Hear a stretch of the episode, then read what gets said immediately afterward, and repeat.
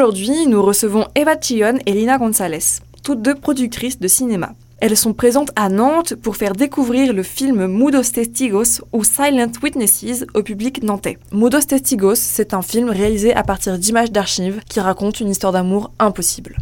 Ce film a été réalisé par Jeronimo Ateortua et Luis Ospina, deux réalisateurs colombiens.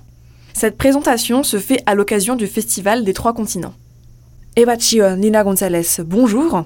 Pour commencer, pourquoi les réalisateurs ont-ils fait le choix de travailler sur ce film à partir d'images d'archives Le choix des images d'archives est dû à la passion qu'avait Luis Ospina, le réalisateur, pour les images d'archives. C'était un réalisateur colombien qui est décédé en 2019. Il avait une obsession pour le patrimoine filmique, la conservation des archives et pour le cinéma muet colombien. C'est pour cela que le film est entièrement réalisé à partir d'images de films muets colombiens. Il s'agit d'une forme particulière aussi parce que c'est un film d'archives euh, en utilisant tous les films muets du cinéma colombien, remontés d'une façon pour créer une nouvelle euh, film imaginaire, une nouvelle fiction qui commence comme effectivement un mélodrame et qui dérive euh, vers la fin comme un film un peu plus expérimental, plus contemporain parce que c'est à la fois un film de patrimoine et un film contemporain, à nouveau du nouveau cinéma d'aujourd'hui. Il a gagné des prix à Bafisi, que c'est le festival euh, des euh, cinéma indépendants euh, plus important à, Buenos Aires, comme le meilleur film d'avant-garde récemment cette année.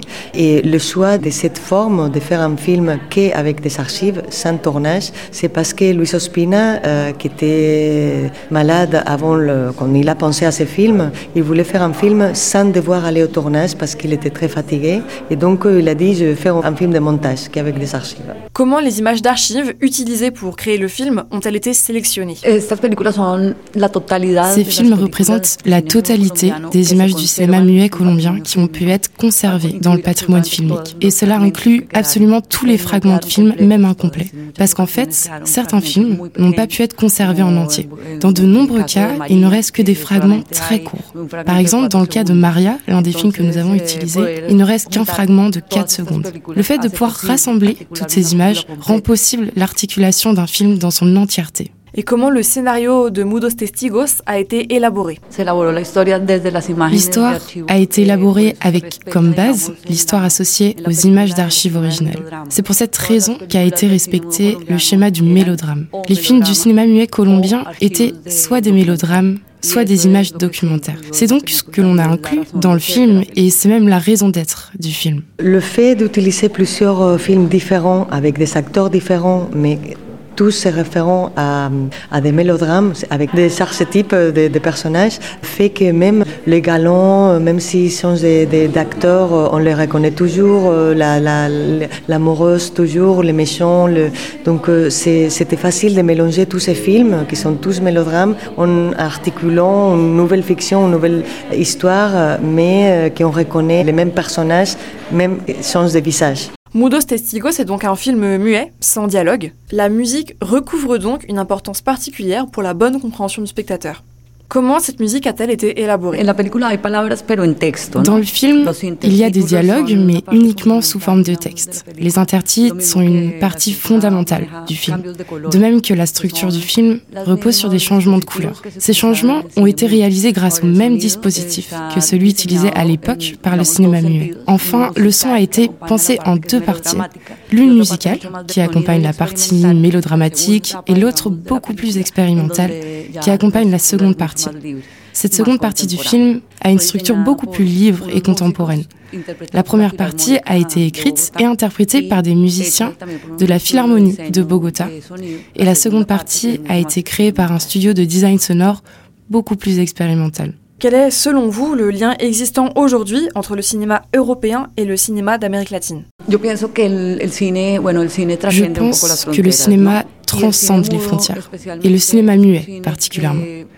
À l'époque, l'industrie cinématographique d'Amérique latine s'inspirait fortement du cinéma européen. Les images des films que nous avons utilisés, par exemple, montrent des gens vêtus au style européen, et la ville à l'écran est visiblement très influencée par le cinéma français. La partie documentaire, en revanche, montre des paysages d'Amérique latine. Je crois que, d'un point de vue conceptuel, le film laisse transparaître cette influence, parce que l'Amérique latine a en fait beaucoup à voir avec l'Europe?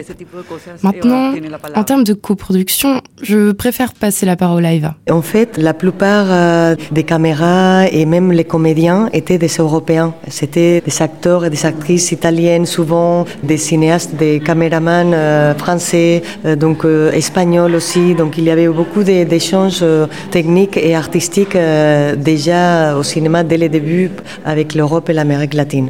Et puis aujourd'hui, ces films, c'est fait grâce à, évidemment, c'est un projet d'initiative et avec tout le matériel colombien, mais on a réussi à le financer, à le faire possible et à, grâce à des financements français dans ces cas-là et grâce à des institutions, des financeurs qui sont flexibles et, qui apprécient les formes plus libres, plus actuelles des films sans forcément des scénarios complètement classiques, fermés, comme c'est le Centre national d'art plastique et euh, le CNC avec euh, un fonds d'aide à l'innovation audiovisuelle.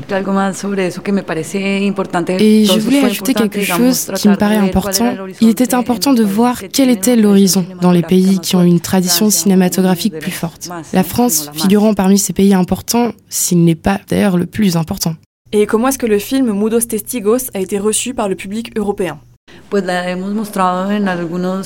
Eh bien, nous l'avons montré dans un festival de cinéma à Rotterdam. Et je pense que la réception a été positive. La projection a eu l'air de provoquer de la curiosité chez les spectateurs, parce qu'il y a ces plans où apparaissent des paysages très similaires à l'Europe. L'architecture qui apparaît dans le film est celle de villes que l'on peut considérer comme très espagnoles. L'architecture et le paysage sont familiers aux spectateurs européens. Donc la partie documentaire et le conflit qui y paraît génèrent plus de surprises. Comme les scènes de, de guérilla, par exemple, ou celles du fleuve et de ses cascades. De manière générale, la réception du film est bonne et génère de la curiosité.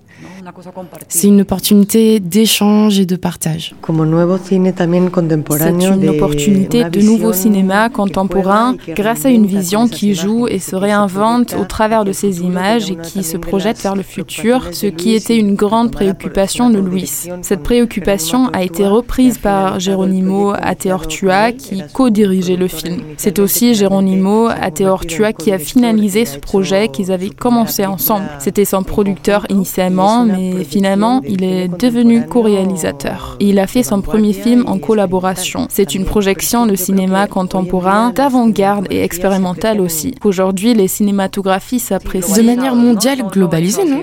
Moi aussi, je le crois.